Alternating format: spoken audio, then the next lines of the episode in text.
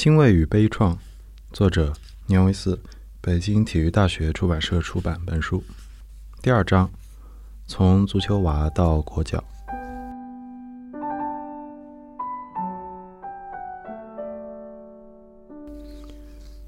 人到老年，格外眷恋童年，有时闭目沉思，半个多世纪以前的事还历历在目。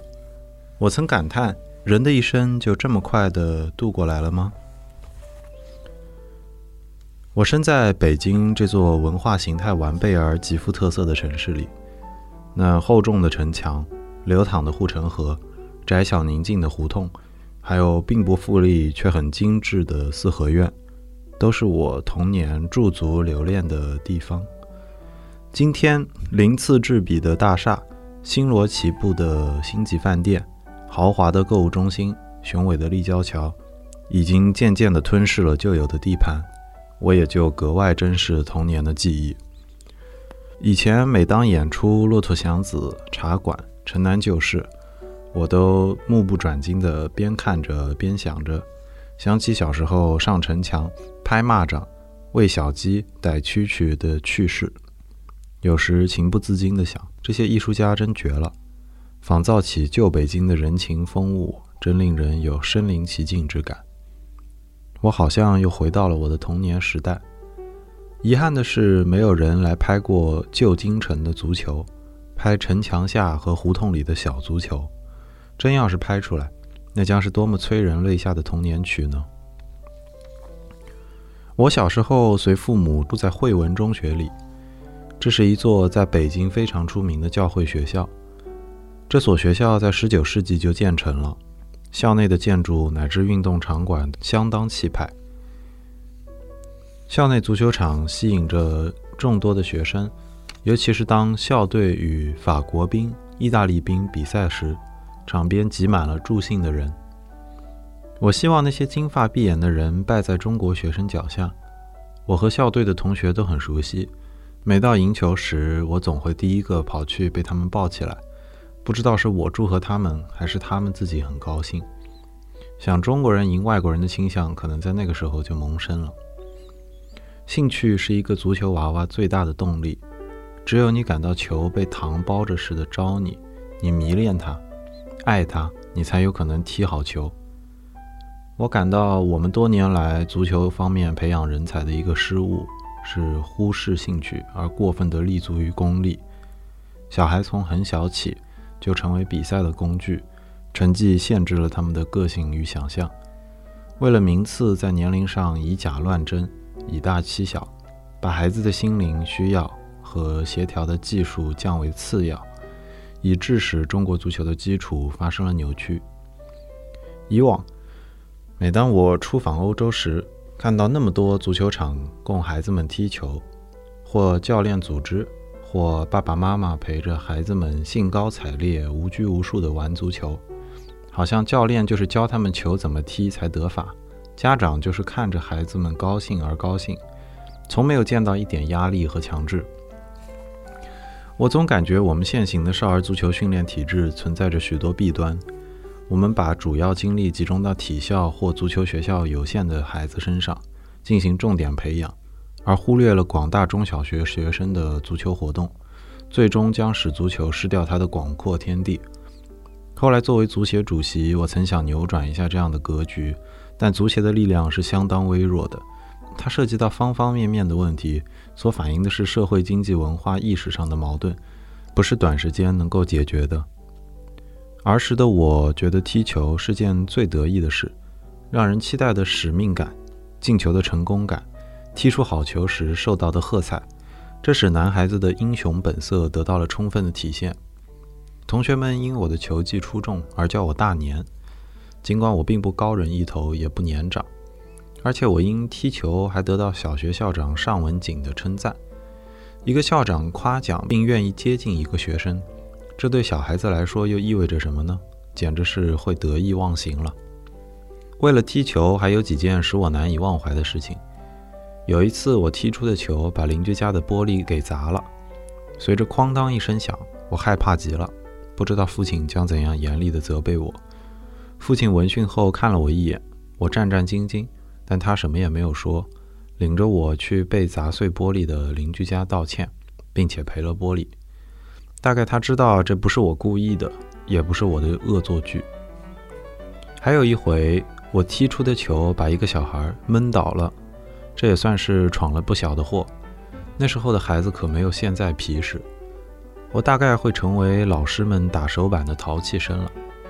但学校里有一个很有威望的老师，用他独特的温柔声音说：“你这脚头不软，以后可得踢准点呀。”接着又为我开脱。说了不少好话，才使我得到赦免。这位老师就是曾经给几代人、几亿孩子讲过故事的故事大王孙敬修。从这件小事看出，他不愧是位教育家。虽然他的地位不高，但他是很理解童心的。还有一次踢球险些丧了命，在北平解放前夕，傅作义将军与解放军和谈还没有成功，有时双方仍有试探性的放枪放炮。我和几个校队同学约在育英三院踢球，大家没事都想过过球瘾。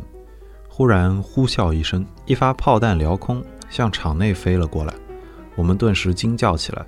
只见飞速的炮弹落在场边的墙上，却侥幸没有爆炸，否则我们将与炮火一起升天了。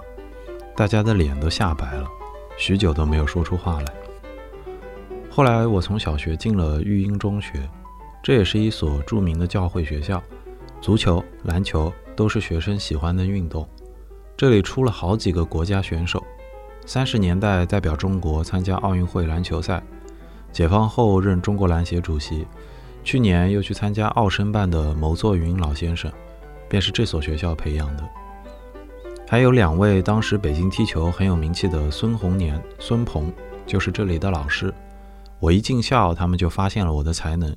认定我是踢球的料，并经常约我一起参加校外各队的比赛。他们在球场上的风度很潇洒，踢球动作很规范。我直到今天仍深切地感触得到，小时候踢球一定要有个真正懂足球的老师。我八十年代去了不少地方了解情况和考察足球，发现很多体育老师对足球的热情非常令人感佩，但他们当中真正会踢球的人并不多。而不规范的动作使小孩日后学了也很难纠正，这也正是为什么欧洲各级足球教练必须有各级证书，只有取得资格才能教足球，而我们目前还做不到这一点。很多足球队员踢球僵硬，无疑是与自小的基础没有打好有关。我想，在足球师资力量严重匮乏的今天，学校或老师不妨让孩子们多看看足球教学的录像。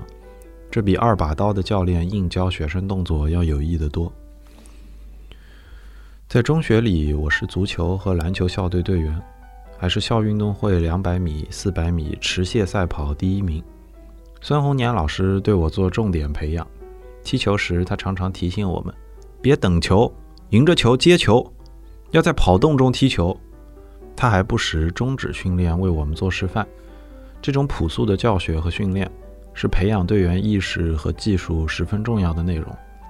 别小看赢球、处理球、传球后跑位，就是在我们国家的专业队员中，也有很多不懂、不会、不习惯的。国家队的队员中，甚至还有习惯于站着原地踢球，或者是教练不喊他跑动，他还不知道自己在哪儿站的球员。他们好像不明白踢球很重要的学问是跑位。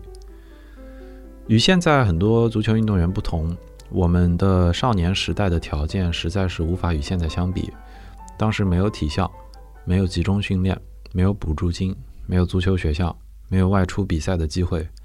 但也正因为是这样，环境和条件给自己个性发挥的余地比较大，所以那时的球员比较用脑子，脚下也有活儿。尤其足球作为一项爱好而不是职业，你不能指着他吃饭，因而，在学习上不敢有任何放松。这实际上也很有好处。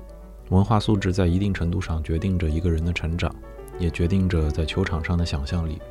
我的少年时代在解放前度过，那时有个意念，就是学习不好，长大了没本事，吃饭都困难。同时，也受了文化家庭和家长的熏陶和影响。我在学习上非常努力，学习成绩在班里一直保持着前五名。在中学时，每个学期都拿知行奖（括号）。与当今的奖学金相似（括号完）。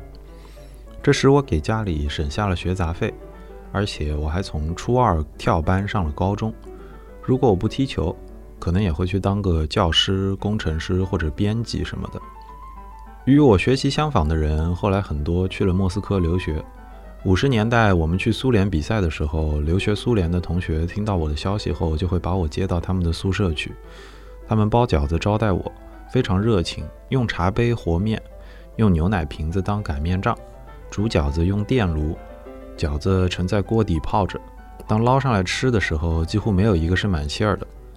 有的同学说：“大年，你穿上中国的球衣为国争光，多神气啊！”可我却羡慕他们上大学又出去留学。我有时感到因为踢球而不和他们一样去留学，有些后悔。尤其在踢不好球的时候，心里越发不是滋味儿。我的同学中，在八十年代也有不少很有出息的，像当了国有资产管理局局长的汤炳武，像某研究所当所长的学者胡长博，像北京矿务局当局长的刘少坤。还有著名的诗人、杂文家邵燕祥，以及许多的医生、大夫、专家。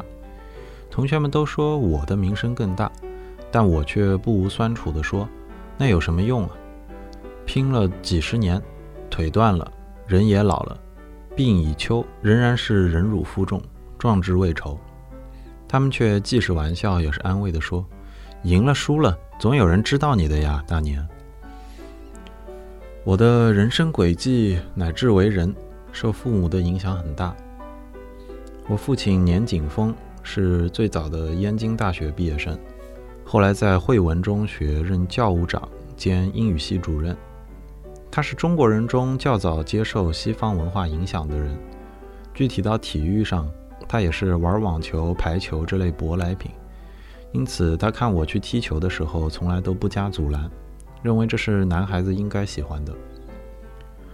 日本占领北平时期，他作为教师，当时被戏谑称为“文明要饭的”，每个月辛苦极了，但工资非常菲薄，生活也很拮据。有一天，我穿上母亲所做的新鞋去踢球，一脚就踢开了个口子，但父亲也没有说什么，他亲自把鞋给补上了。父亲的后半生郁郁不得志。五十年代初，失去了工作和收入，学的知识无以适用，他的内心是很苦闷的。但他从不当着我们发泄。七十年代，我带队去牙买加，他很快能说出这个国家的地理位置。我很惊叹于他的知识和学问。八十年代初，我去外语学院学习英语，主要是为了充实一下自己，使自己能够具备独立的英语绘画能力。在入学第一天，当我推开教室门后一看，坐在座位上的同学比我的女儿年纪还小。我踌躇了好一会儿，才鼓起勇气走到自己的座位上。同学们都看着我，而我说：“不好意思，我年纪太大了，跟同学们一起学英语，请大家不要笑话我。”我想这样表示一下，结束这个尴尬的局面。没想到同学们说：“您这么大岁数还学外语，我们更该努力了。”多么通情达理呀！还是大学生有这个水平。年近五十岁的我学外语当然很费劲。二年级学生上精读课时，在每课课文中遇到的生词一般有六个，而我却是他们的十倍。每天课后要在字典上翻阅六十个生词，有时查生词查到半夜。父亲那时候已经七十多了，看我这么用功又这么费劲儿，便主动帮我标了单词和音标。对每个词，他还记得十分准确。我很佩服他读书的功底。老一代人好像有股老老实实做人和认认真真做事的习性。如果当年不是读书时全心投入，过了几十年是不可能一看就知道这些词的意思的。我的母亲是早年木真中学的毕业生，有很不错的古文造诣，经常用传统道德标准要求我们。不时教我们几个孩子一些古代名篇，讲解起来文言文非常生动。他经常挂在口头的“己所不欲，勿施于人”，“富贵不能淫，威武不能屈”，“饮水思源”，给我留下了很深的印象。他知道我踢球消耗体力，总是省下一些钱给我买点猪肝、羊肝、猪头肉，但他自己却省吃俭用，有时不声不吭吃点剩的就对付过去了。母爱是人与生俱来的最珍贵的感情，可惜我母亲因我哥哥患疾病死去后就精神失常了。原来的那个知书达理而热情善良的母亲好像已经不复存在了。他一直在恍惚与奇怪的意念中生活。一九八五年，我出任主教练，每天回家都身心交瘁。一天，妻子黄国慧拿出了一双鞋给我看，她刚给奶奶买的新鞋已经奇怪的扭曲了。原来是母亲趁我们不在家的时候给鞋消毒，放在锅中给煮了。我感到哭笑不得。但她毕竟是我的母亲，尽管她已经不知道我是谁，只是天天傻吃傻喝的活着，活到今天也已经高达百岁高龄了。有时候被母亲拉着坐在她的床头，我默默地想着母亲是怎么变成这个样子的，但我总爱从这苍老的身躯中寻找母亲当年的影子。我把足球作为职业，多少有点偶然，以前一直把它当做一种爱好。因为从小的志向是读书上大学，而且当时也完全具备这样的条件，只因后来情况发生意想不到的变化，时势把我推到了从事足球的道路上。一九五一年，第一届全国足球大会在天津举行，华北代表队要从北京、天津、唐山、河北、山西等省市遴选人才。我在育英中学的孙红年和孙鹏老师极力推荐我参加选拔。当时作为中学生去参加成人选拔比赛的几乎没有。记得在仙农坛体育场比赛时，一些人惊奇地看着我稚气未脱的样子，好像有点以大欺小、不好意思的表情。但真正踢起来，人们就发现我并不比成年人逊色。足坛速将李凤楼看了以后很高兴地说：“小伙子真棒！”好好踢，还攥起拳头在我胸脯上打了两下。选拔组的人认为我脚下功夫还不错，速度挺快，而且个子也高。五十年代初，像我这样一米七六的身材，算是足球场上的高个子了。我顺利的被选进华北队，短期集训后，准备去参加全国大赛。集训时，全队住在仙农坛体育场的南看台下。房间就像破败的庙宇一样，四处漏风，门窗都关不上。教练是河北师大的教授刘世藩。当时球队的不少教练都是学者型的，刘世藩乃至后来国家队的教练李凤楼都是大学的教授。华北队中以北京、天津球员居多，不少球员解放前就很有名了，像管学忠、史万春、李昭贵、侯志华等。他们年龄都比我大，总把我当成小兄弟。我还记得队中有位天津棉纺厂的工人王俊生，当时他都已经三十多岁了，还经常带我进行个别训练。那个年代的人都讲究互相帮助，毕竟一切都是无偿的。第一届全国足球赛在天津举行，参加的队有东北、华东、华北、中南、西北、西南。六大行政区和解放军火车头比赛在明园体育场举行，看台是用木头搭建的。球迷们对新中国的第一次足球大聚会很有兴致，很多人挤坐在看台上。有时候人太多了，就不得不疏散观众，把他们从看台上请下来，排好队坐在场边。当队员跑得收不住脚时，就冲进观众中去了。这次盛会的重要目的是选拔国家队，有点实力的队员都格外卖力，谁都愿意当人民共和国的首届国脚。但当时我并没有这个意识和愿望，所以一点儿也不紧张。我第一次坐火车，第一次到天津，第一次参加这样的大赛，第一次打这么多比赛，第一次看到这么多足球高手，第一次看到这么多观众，第一次吃天津特产煎饼和胳膊菜，第一次住进这么大的饭店。真有点大开眼界的感觉了。至于能不能当上国脚，我当时还不懂，好像跟我也没有什么关系。之前听说这次计划要选三十名国家队员，但到了公布的时候却是三十一名。名单总是以姓氏笔画为序，排在第一位的是只有四华的方吉秋，而我则是第三十一名。按说姓只有六画的我本该居前，所以真正的原因是我是最后给补上的。当时主管足球的领导黄忠、李凤楼以及大会组委会的前辈们，都认为我只有十七岁，尽管眼前还不能与二十多岁、三十多岁的队员相比，但我的条件很好，可塑性很大。他们觉得丢掉这样一个有前途的年轻人太可惜了，于是黄忠拍板把我补了上去。当国家队队员虽然觉得光荣，但我也觉得荒废了学业有些可惜。所以比赛结束后，我立刻复习功课。当时不懂什么叫集训，更不懂什么叫把足球当专业，总觉得踢球就是玩一玩，不可能是踢一辈子的事情。人在命运的征途上会有很多偶然的因素，也许某件突如其来的事会改变一生的轨迹。就在我选入国家队后，三反五反运动进入了轰轰烈烈的阶段。当时担任育英中学校长的我父亲。不知道为什么会被打成贪污的大老虎。那时候谁要出了问题，全家都会受到株连。我本想一个高中学生能够入选国家队，而且许多报纸都用黑体字登在头版上了，这不仅使我感到光荣，也在学校是非常露脸的事情。但没想到学校对此没有一点反应。我见到当时学校的领导党支部负责人苍先生，我说：“全国比赛完了。”这次落下了很多功课，您看我该怎么补习呢？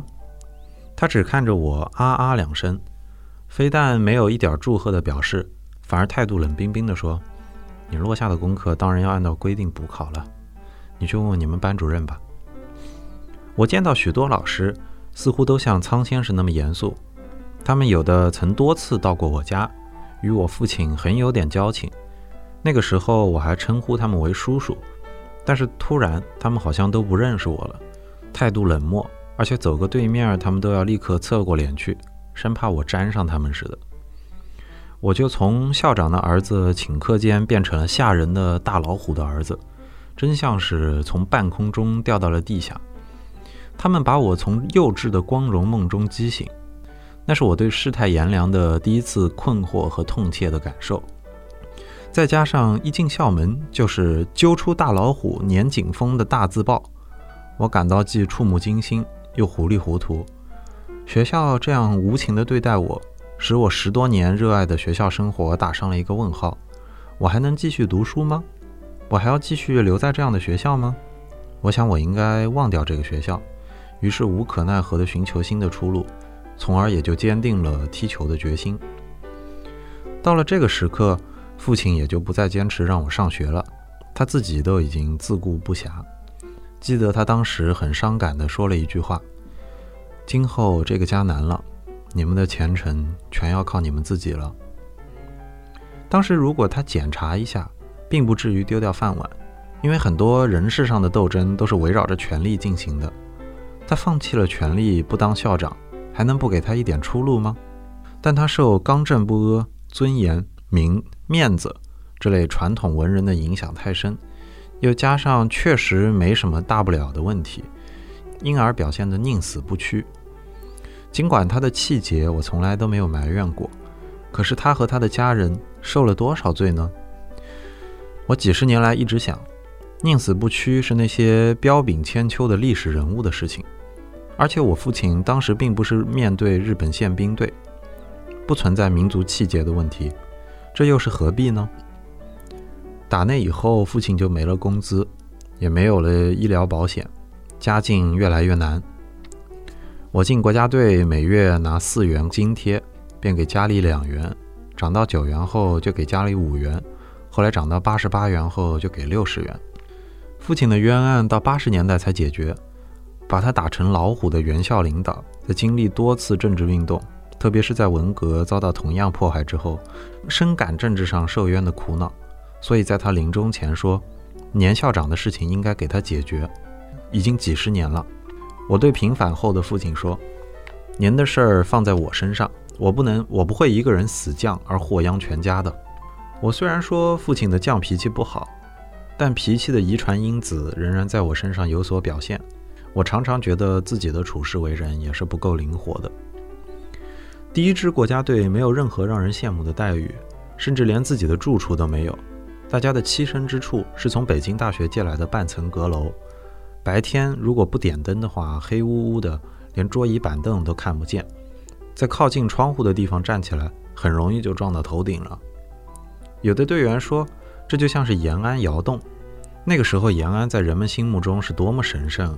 我们的伙食也很单调，大多就是豆腐、白菜和回锅肉，但吃饭的时候大家都觉得挺香。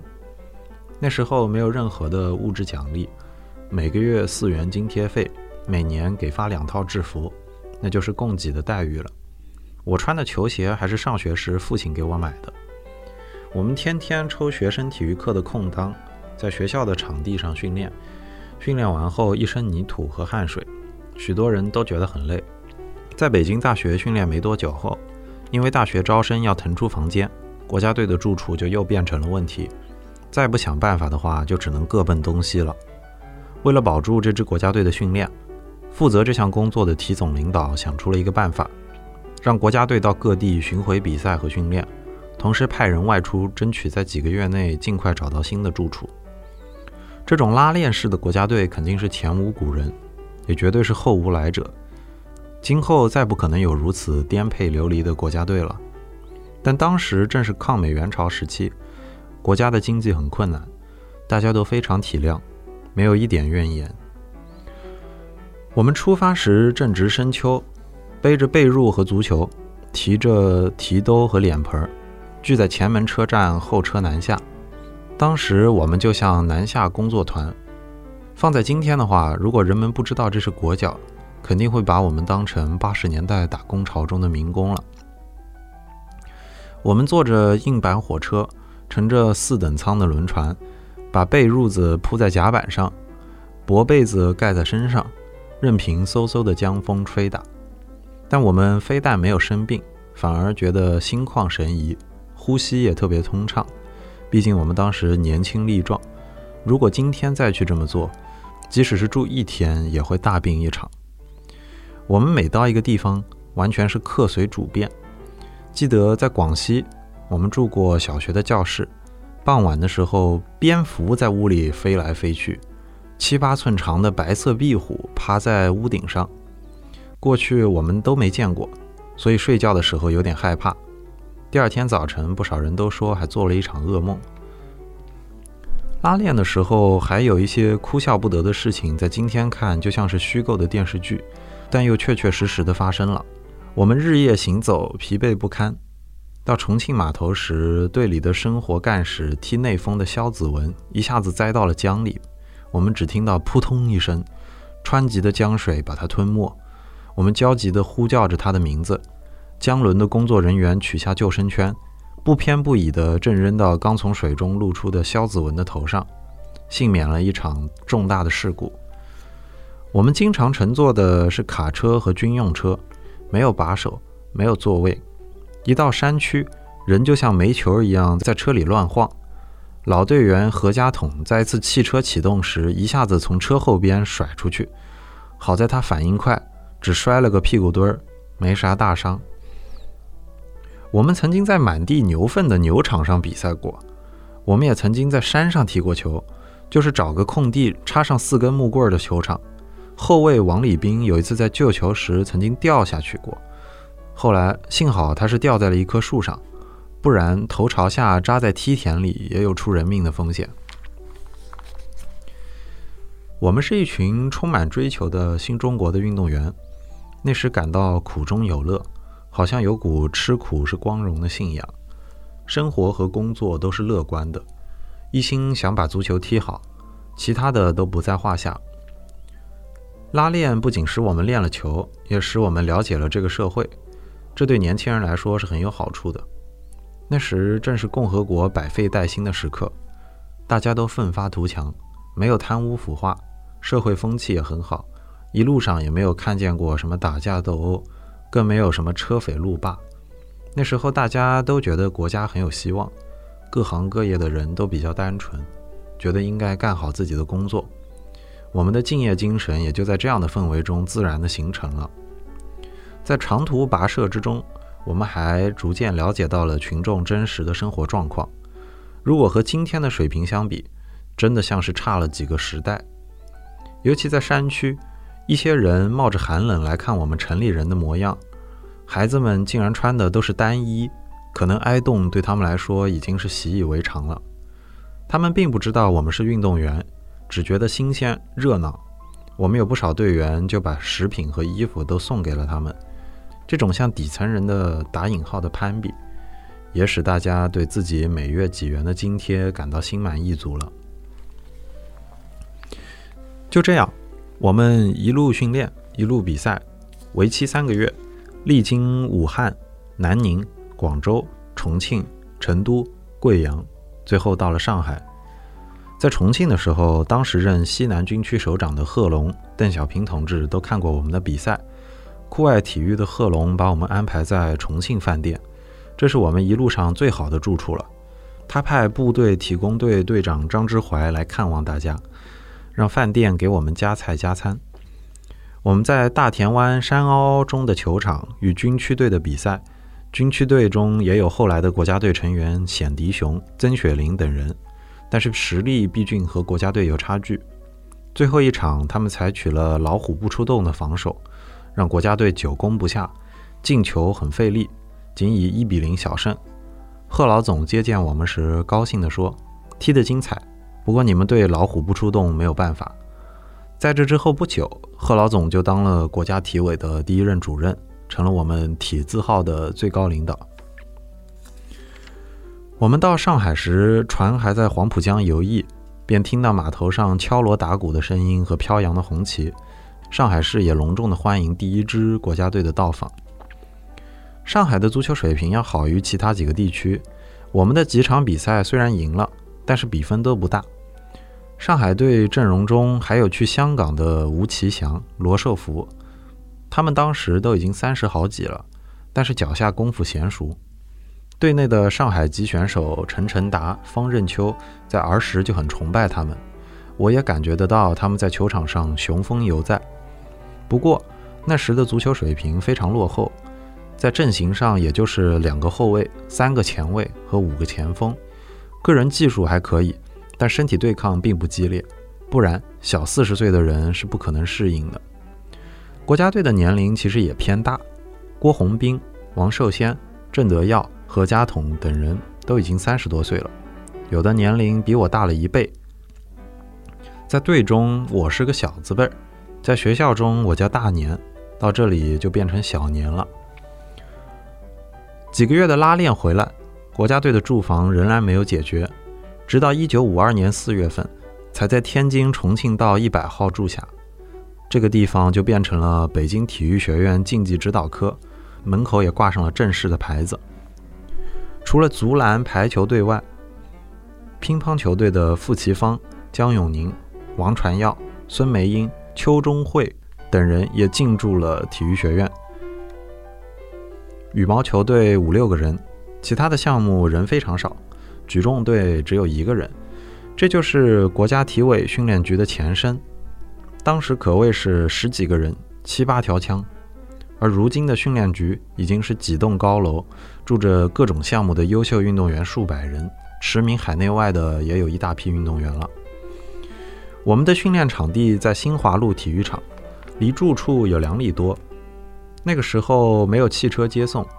一天几个来回都是步行，我们列队整齐，边走边唱。一帮三十多岁的男子汉唱着“哪里需要就到哪里去”，规规矩矩地走在马路上。如果在今天，过路人会以为我们冒着傻气儿，我们自己都会觉得难为情的。好在球队进步得很快，毕竟过去中国是没有专业队的，如今有了条件集训，足球有了正规军。我进队的时候年龄小，一直打不上主力。比赛的时候经常枯坐冷板凳。队里给我的任务就是赛前赛后为队里背一兜子球。不过我一心向往着打主力，无论是训练还是在场下观摩，我都琢磨足球。我对他好像着了迷，把足球踢好成了我最大的愿望。这样一年后，我终于打上了国家队的主力前卫。虽然在国内打遍天下无敌手。但是国家队走出去会怎么样呢？大家也盼望着有同国外球队比赛的机会，这样也能检查一下我们的水平究竟如何。一九五一年十月，解放军队曾经坐了十几天的火车赴东欧比赛，结果以一比十七负于捷克人民军队。现在过了两年多，国家队的差距会不会缩小呢？一九五四年，我们迎来了匈牙利三队。这是解放后第一支来访的足球队。匈牙利是当时世界上水平最高的球队。在这之前的一九五二年，匈牙利队就已经获得过奥运会冠军，确立了自己世界尖端的位置。不比不知道，一比吓一跳。我们和匈牙利三队的水平要差了好几个档次，在场上疲于奔命，但是怎么也跟不上对方的速度与节奏。对方要技术有技术，要战术有战术。我们的球门一破再破，两场比赛都被灌了七八个球，而我们也很难接近对方的禁区。后来，我们也随匈牙利三队去上海，上级对我们提出了要求：不管输几个，一定要打破零。在虹口体育场，果然我们进了一个球，但最终的比分依然是一比八。我们又到武汉，由国家队和八一队作陪。这次我们采取了“老虎不出洞”的踢法，尽管被压得无一喘息，比分却被缩小成了零比五和零比一，可以说是输得心服口服吧。当时匈牙利三队有一个十八岁的小中锋，他年轻好胜，又有点爱出风头，看我们的水平不行，便带球时从左边带到右边，又从右边带回到左边，我们都没有办法把球抢下来。这倒不是他有过人之处。关键是我们从来没有见过这种踢法，他无非是在连续带球中用脚在球上虚晃一下，好像要踩球停下，然后再快速启动。他一晃我们就停住，他一动我们就跟不上了。那个时候我们深切地感到，足球不与外界交往，不去领略高水平的配合，是很难有质的飞跃的。当时匈牙利队的教练批评了这个队员，说这种个人表现式的打法不是匈牙利的风格。实际上也因为中匈当时关系很好，都是社会主义阵营的，教练也认为让我们太难堪了。不过我们心里很难过，但也很明白，如果我们有本事的话，对面的小中锋根本狂不起来，对方的教练也不必这样来照顾我们的情绪和面子了。后来让我们惊叹的是，这样一支高水平的球队，除了老队员苏萨、鲍博尔查伊有过进国家队的历史外，其他队员甚至都不是甲级队队员，不少无名之辈竟然把我们打得难以招架。那我们距离人家的国家队得差多少年呀？友好的匈牙利三队在赛后派出了几位老球员为我们做示范，他们的凌空射门非常精彩，打出的球又狠又准，个个如出膛的炮弹，而且说打哪儿球就奔哪儿去。这样的脚法我们在国内至今都没有见过。尽管现在来看，这已经是四十年前的往事了。在接待匈牙利三队时，各地都表现得非常热忱，确实像是一个阵营的亲兄弟。每到一个地方都要开联欢会，大家在一起唱歌跳舞。他们的房间内放着水果，供他们赛后爽口，而色香味俱全的中国菜也让他们大饱口福。回到匈牙利后，他们做了访华报告。宣传中国的发展如何迅速，中国人民有多么友好。通过匈牙利三队的来访，足球界上下都热切地感受到必须与世界高水平球队接轨，虚心的向人学习。走出去的计划从这时就开始酝酿了，它引起了中国足球一场巨大的变革。